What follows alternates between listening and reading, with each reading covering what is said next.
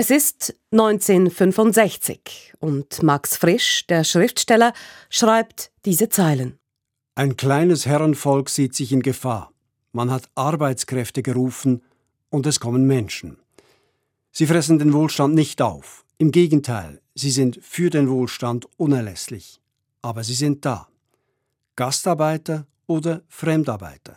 Ich bin fürs Letztere. Sie sind keine Gäste, die man bedient, um an ihnen zu verdienen. Sie arbeiten, und zwar in der Fremde, weil sie in ihrem eigenen Land zurzeit auf keinen grünen Zweig kommen. Das kann man ihnen nicht übelnehmen. Man hat Arbeitskräfte gerufen aus dem Ausland. Die Schweiz ist auf sie angewiesen, in der Landwirtschaft, in der Industrie, im Tourismus, auf dem Bau. Und es kommen Menschen, Menschen wie Vito Bianchi. Jeden Ecke haben wir gebaut. Häuser, Wohnungen, Tunnel, Brücken, Jesus Maria. In ganz Basel hat er gebaut. Wohnungen, Tunnel, Brücken. Der heute 80-Jährige reiste Anfang der 1960er Jahre zum ersten Mal in die Schweiz als Saisonnier.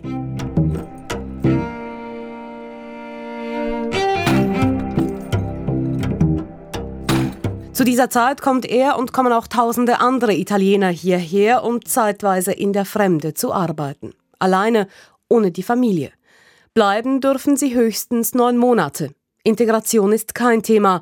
Und in der Schweiz schlägt ihnen teilweise großes Misstrauen und viel Missgunst entgegen. Wie kommt das, dass der Schweizer muss stempeln und der Ausländer darf arbeiten? Ich finde das nicht recht. Zuerst kommt doch unser eigenes Volk dran zum Arbeiten.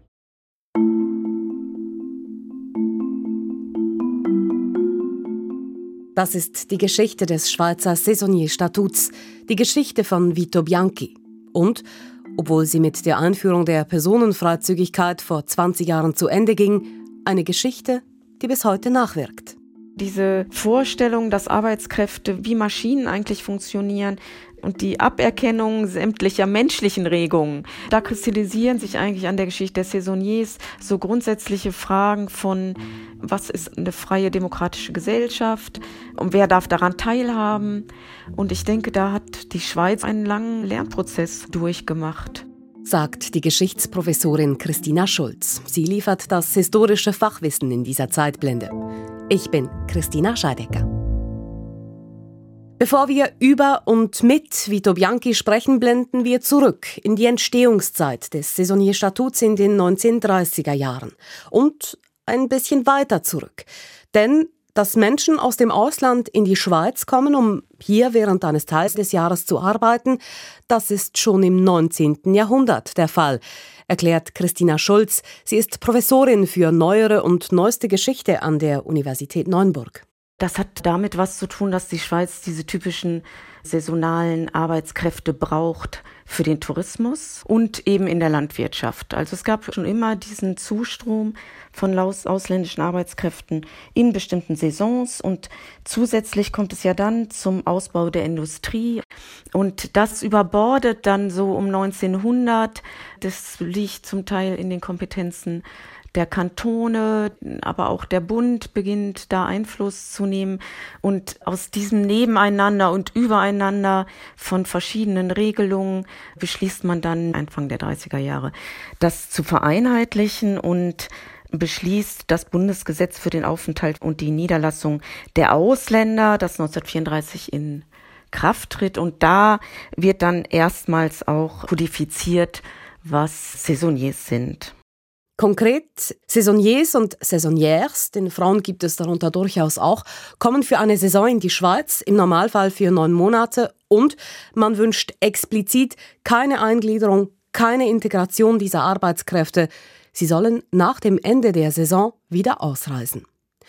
Ein Modell, das vor allem nach dem Ende des Zweiten Weltkriegs Schule macht, als die Schweizer Wirtschaft von den Zerstörungen des Krieges verschont einen enormen Bedarf nach Arbeitskräften hat.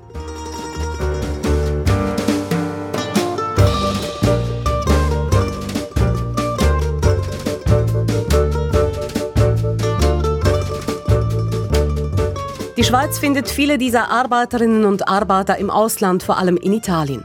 Zwischen 1949 und 1998 werden in der Schweiz fast sieben Millionen Arbeitsbewilligungen für Saisonarbeiterinnen und Arbeiter ausgestellt. Zu den Spitzenzeiten, Mitte der 60er und dann noch einmal Anfang der 70er Jahre, waren es jährlich fast 250.000.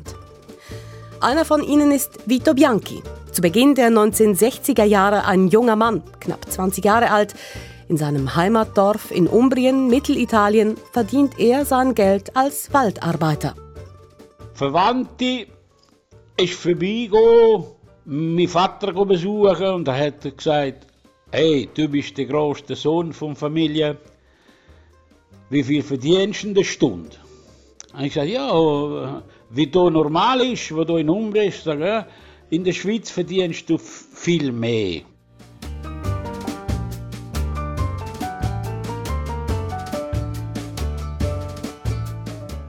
Und dann äh, kann man sagen, fast in den gleichen Monaten bin ich abgereist in Basel.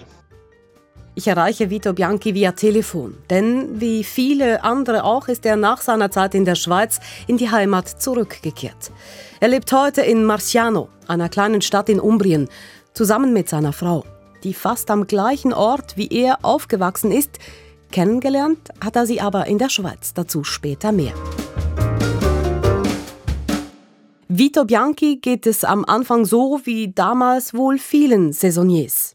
Ich hatte natürlich ein bisschen Mühe, gehabt, oder? Ein bisschen Mühe, gehabt, weil ich nicht Deutsch kenne. Und dann, äh, ich bin ganz andere, auf einer ganz anderen Welt gesehen. Ich bin auf dem Wald gesehen, als Holzhacker. Und auf Bau habe ich nicht genau, fast habe ich nicht gewusst. Aber mit dem Willen, oder? Mit dem Willen durchgestanden. Und natürlich, äh, kurz, nach kurzer Zeit, habe ich, äh, so schon mich besser anpasst.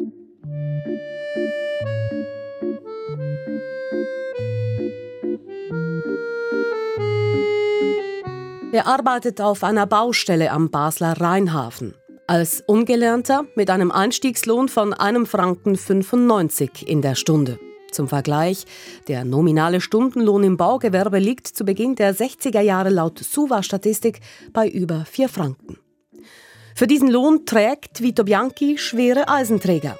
Ja, da haben wir Stutzenmauer gemacht, oder? Bei, bei Schweizer Halle, wo die Ski fahren, oder? Und dort haben wir so eine, so eine riesige Stutzenmauer gemacht, neben dem Rhein. Gut, und dann äh, ist es so gewesen, nicht so wie jetzt, oder? Äh, Lastwagen haben nicht gerne fahren bis wo Mauer ist, oder? Haben wir alles müssen abschleppen. Äh, mit dem Rücken, mit, mit, mit, mit der Hand.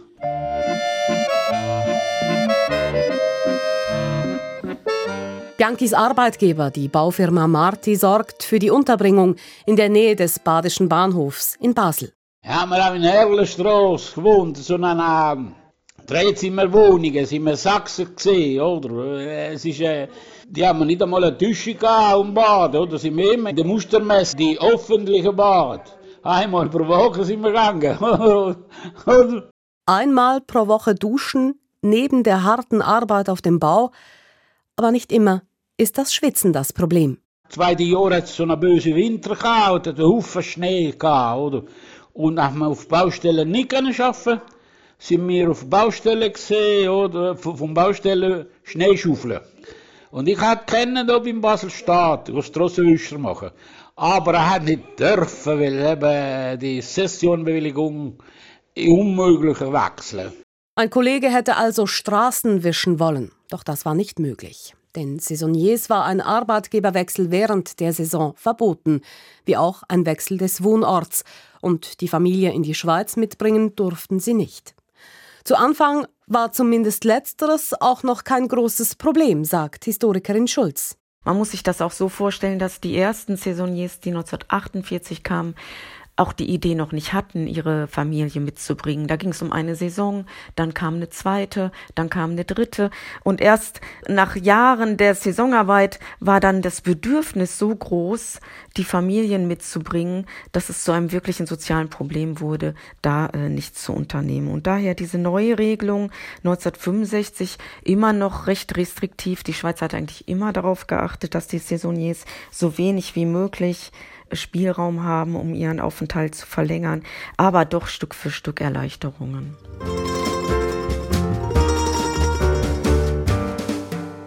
Diese neue Regelung, von der Christina Schulz da spricht, ist das Abkommen zwischen der Schweiz und Italien über die Auswanderung italienischer Arbeitskräfte nach der Schweiz. Das Abkommen legt einen Weg fest, wie Saisoniers zu einer Jahresaufenthaltsbewilligung kommen können. Wer fünf Jahre in Folge eine komplette Saison in der Schweiz gearbeitet hat, darf einen entsprechenden Antrag stellen. Und wer die Jahresbewilligung erhält, darf nun unter gewissen Bedingungen beispielsweise auch die Familie nachziehen. Vito Bianchi ist alleinstehend, als er in die Schweiz kommt. Und dann habe ich eine Frau lernen die auch von Umbria ist. Die hat aber eine äh, Jahrbewilligung bekommen weil eben in einer Fabrik, Storfabrik geschafft, oder? Dort haben wir auch Wohnungen bekommen, oder? Haben wir auch Wohnungen bekommen. Mit Hilfe natürlich, ja, mit Hilfe natürlich, weil es eben seiner Zeit, oder, äh, Italiener aufpassen, die machen Lärm und so, haben wir Wohnungen nicht können kriegen. Die lauten Italiener. Im schlimmeren Fall sind sie diebisch, dreckig, faul, die Chinken. Die Schweiz begegnet den südlichen Nachbarn mit vielen Vorurteilen. Der Begriff Überfremdung macht die Runde. Diese Skepsis, diese Angst vor Überfremdung, diese Verunsicherung durch die vielen Ausländer im Land, die bricht sich ja dann auch Bahn in der Gründung rechtskonservativer populistischer Parteien und Verbände und führen zu diesen Überfremdungsinitiativen Ende der 60er Jahre, Anfang der 70er Jahre. Die bekannteste die Schwarzenbach-Initiative. Ja, und so hält sich eigentlich dieser Überfremdungsdiskurs durch die gesamten 1970er und 1980er Jahre. Rechtskonservative Organisationen sagt Christina Schulz zum Beispiel die Anti-Italiener-Partei, offiziell die schweizerische überparteiliche Volksbewegung zur Verstärkung der Volksrechte und der direkten Demokratie. Das Hauptanliegen erklärt Parteigründer Albert Stocker in einem Interview 1963. Der wichtigste Programmpunkt ist endlich einmal das Abstoppen von der Überfremdung von der Schweiz durch, durch Fremdarbeiter. Also die Fremdarbeiter im Allgemeinen oder geht es gegen bestimmte Gruppen? Ja, es ist natürlich haupt, hauptsächlich gegen südländische Gruppen. Warum das, Herr Stocker? Haben Sie persönlich oder Leute in Ihrem Umkreis mit diesen Leuten schlechte Erfahrungen gemacht? Ich habe schon schlechte Erfahrungen gemacht. Leute, Bekannte von mir, andere Leute, die ich kennengelernt habe in der letzten Zeit, auch, die mir das schon alles bestätigt haben. Und überall, wo ich gelesen habe und gehört habe, haben alle gesagt, es wäre doch einmal eine Partei, eine Partei sich aufraffen gegen die Überfremdung.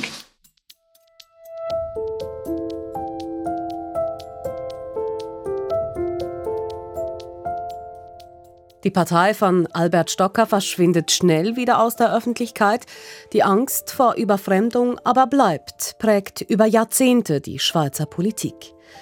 Beispielsweise in Form der Schwarzenbach-Initiative, die den Ausländeranteil in der Schweiz auf maximal 10 Prozent beschränken will. In der Folge hätten Hunderttausende ausländische Arbeiterinnen und Arbeiter die Schweiz verlassen müssen. Die Initiative wird 1970 mit 54 Prozent Nein-Stimmen überraschend knapp abgelehnt. Die Angst vor Überfremdung zeigt sich aber auch hier 1976 bei einer Umfrage in Bern. Wir müssen aufräumen mit den Ausländern. Wir müssen raus mit. Das spielt, das vielleicht brutal, aber wir müssen unsere Zukunft, wir müssen für unsere Jungen sorgen und nicht für die Ausländer. Zwar erlebt Vito Bianchi keine direkten rassistischen Anfeindungen, wie er sagt, aber auch er ist bemüht, möglichst nicht aufzufallen.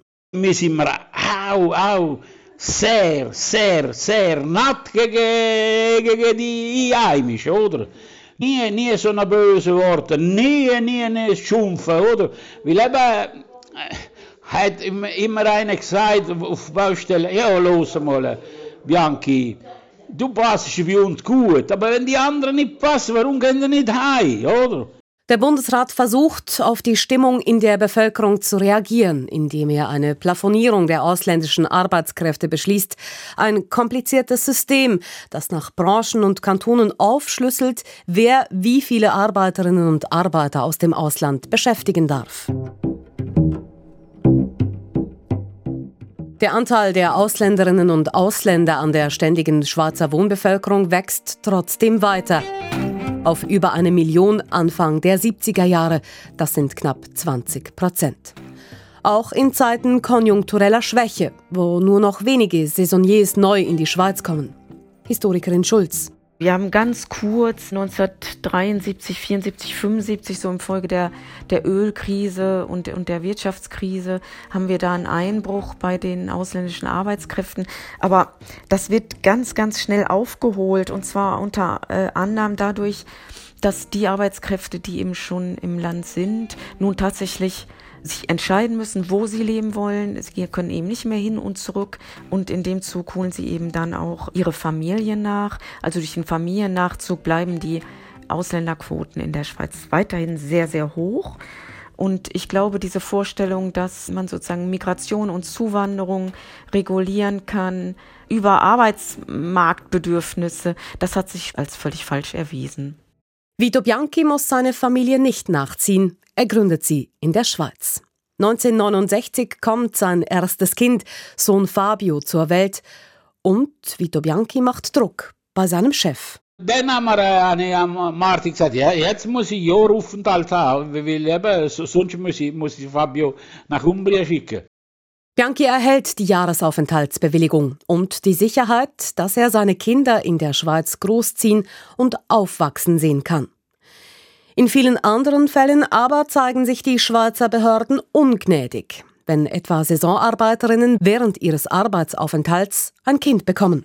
Da stand die Polizei manchmal zwei Wochen nach der Entbindung eines Kindes vor der Tür und fragte, was die Frau denn jetzt vorhätte. Sie sei ja jetzt nicht mehr arbeitstüchtig und sie müsste das Kind äh, entweder über die Grenze bringen oder in ein Kinderheim bringen oder sie müsse halt mit dem Kind verschwinden und die Familie auseinandergerissen werden.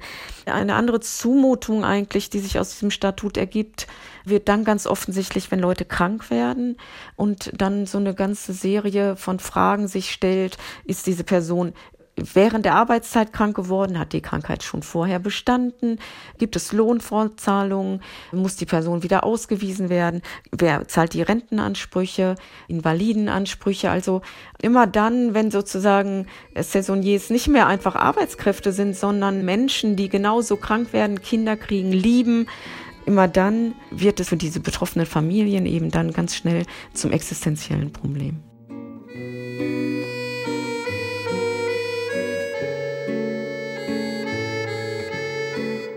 Weil Saisonniers ihre Kinder nicht in die Schweiz bringen dürfen, bleiben diese in Italien, bei Verwandten, in Kinderheimen nahe der Grenze. Die Familien leben getrennt. Wer das nicht aushält, bringt die Kinder in die Schweiz, illegal oder mit einem Touristenvisum, das aber nur 90 Tage gültig ist. Die Kinder leben dann versteckt in der Wohnung, dürfen nicht zur Schule. Zum Beispiel Katja Porri. Der Boden ist ein, ein alter, Holzboden gewesen. und das hat natürlich knistert jedes Mal, wenn wir nur einen Schritt gemacht haben. Also so wenig wie möglich laufen und lesen, nur lesen, weil äh, äh zeichnen vielleicht. 2020 erzählt sie gegenüber SRF von der tiefsitzenden Angst ihrer Eltern, dass sie entdeckt werden könnte. Ich habe mir natürlich das alles eingeflößt so und das ist klar. Das, das ist das Dogma. Einfach, du existierst nicht. Doch auch wenn die Schweizer Behörden und weite Teile der Bevölkerung den Ausländerinnen und Ausländern mit viel Misstrauen begegnet sind, die kulturellen Veränderungen, die die Zuwanderung aus Italien, später aus Spanien, Portugal, Jugoslawien mit sich gebracht hat, waren nicht aufzuhalten, sagt Christina Schulz. Durch die Ankunft der Italienerinnen und Italiener, später auch dieser anderen Gruppen aus Südeuropa, ist die Schweiz sehr, sehr verändert worden. Also Die Saisonniers mussten wieder gehen, aber die Jahresaufenthalter sind ja geblieben und haben ihre Familien nachgeholt. Die Kinder sind in die Schulen gegangen und das heißt, das Italienisch als Sprache, was ja auch eine Landessprache ist, aber in der Deutschschweiz und der französischen Schweiz wenig gesprochen wird, wird omnipräsent bis heute in manchen Stadtteilen. Wir haben eine enorme Bereicherung kulinarisch in der Gastronomie. Viele Schweizer reisen heute in den Urlaub nach Italien oder nach Spanien. Und insgesamt ist die Schweiz dadurch in Europa hineingewachsen, trotzdem, das muss man ja sagen, sie immer noch als Insel sozusagen politisch in Europa nur teilweise integriert ist, aber kulturell ganz, ganz stark. Teil dieser Veränderung sind die Bianchis. Sie beschließen, in der Schweiz zu bleiben, weil es den Kindern in der Schule gut läuft. Vito Bianchi arbeitet weiter auf dem Bau, macht sich den Rücken kaputt. Ich habe Nacht nicht schlafen, weh wie ein Mohren, oder? Unter anderem, der Chef hat immer gestört und Telefon Bianchi, wann kommst du wieder? Sage ich, nein, jetzt nicht, jetzt bin ich krank. Mit Unterbrüchen arbeitet er bis 70 auf Schweizer Baustellen. Danach, 2015, ziehen er und seine Frau definitiv zurück nach Umbrien. Auch wenn der Lohn für einen ungelernten Bauarbeiter vor allem zu Beginn sehr tief war, in Italien kann und konnte sich Vito Bianchi damit einiges leisten. Umbria ist viel billiger wie Basel, oder? Und mein, mein kleines Haus habe ich selber gebaut und dann will ich noch wohnen. Schon bevor die Bianchis zurück nach Italien zügeln, endet die Geschichte des Saisonierstatuts. 2002 mit der Einführung des freien Personenverkehrs zwischen der Schweiz und der EU. Der erlaubt, dass Menschen, innerhalb des Geltungsbereichs natürlich, relativ problemlos in einem anderen Land als dem Heimatland wohnen und arbeiten können. Bis zum Ende wird heftig über das Statut gestritten. Die Schweiz kommt mehr und mehr unter internationalen Druck, es abzuschaffen, etwa weil die Schweiz gerne die UNO-Kinderrechtskonvention unterschreiben würde. Nach dieser haben Kinder aber das Recht, mit ihren Eltern gemeinsam aufzuwachsen. Auch wenn das Saisonierstatut heute nicht mehr existiert, die Probleme, die die ausländischen Arbeitskräfte in den 60er und 70er Jahren hatten, sind heute noch akut. Wir haben natürlich heute ganz viele Migrationssituationen, die Ähnlichkeiten aufweisen. Also wir haben auch heute Kinder von Ausländern, die in der Schweiz leben, die nicht in die Schule gehen dürfen, die versteckt bleiben müssen. Wir haben die Problematik der Sans-Papier, die natürlich ganz ähnliche Konstellationen letztlich hervorrufen, wenn auch die rechtliche Grundlage eine andere ist. Sagt Geschichtsprofessorin Christina Schulz von der Universität Neuenburg. Und auch die Art und Weise, wie wir heute über Zuwanderung und Migration diskutieren, ist geprägt von den Debatten über das Saisonierstatut und die Überfremdung.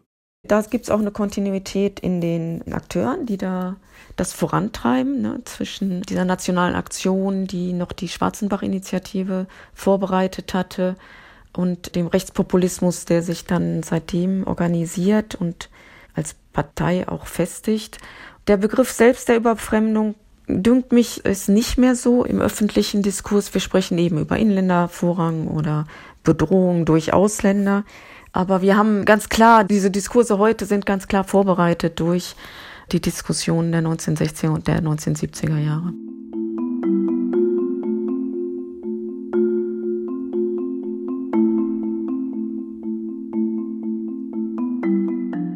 Und so bleibt das Saisonnier-Statut aktuell. Politisch, klar. Aber auch in der Art und Weise, wie die vielen Saisonniers und Saisonnières die Schweiz verändert haben. Etwa ich weiß, das ist ein Klischee, aber stimmen tut's trotzdem, dass Spaghetti ganz selbstverständlich auf unseren Speiseplan gehören. Oder in der Art und Weise, wie unsere Städte und Dörfer heute aussehen. Das denkt sich auch Vito Bianchi, wenn er heute seine zweite Heimat Basel besucht wenn ich jetzt äh, in Basel bin und dann äh, fahre ich mal rund, oder? In ganz Basel. Jeden Eck haben wir gebaut. Häuser, Wohnungen, Tunnel, alles, Brücken. Jesus Maria. Jesus Maria, was für ein Leben.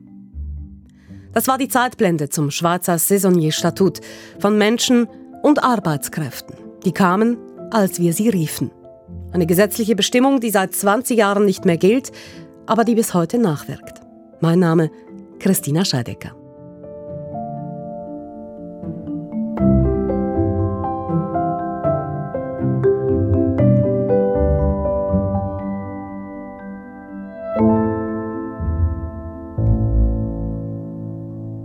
Die Schweiz war übrigens nicht immer ein Einwanderungsland. Vor nicht allzu langer Zeit, im 19. Jahrhundert, wanderten Hunderttausende Schweizerinnen und Schweizer aus, die meisten aus wirtschaftlicher Not. Die sehr hörenswerte Zeitblende zur Schweizer Massenauswanderung nach Nordamerika gibt's zum Nachhören, wie viele andere Folgen auch, auf srf.ch-audio.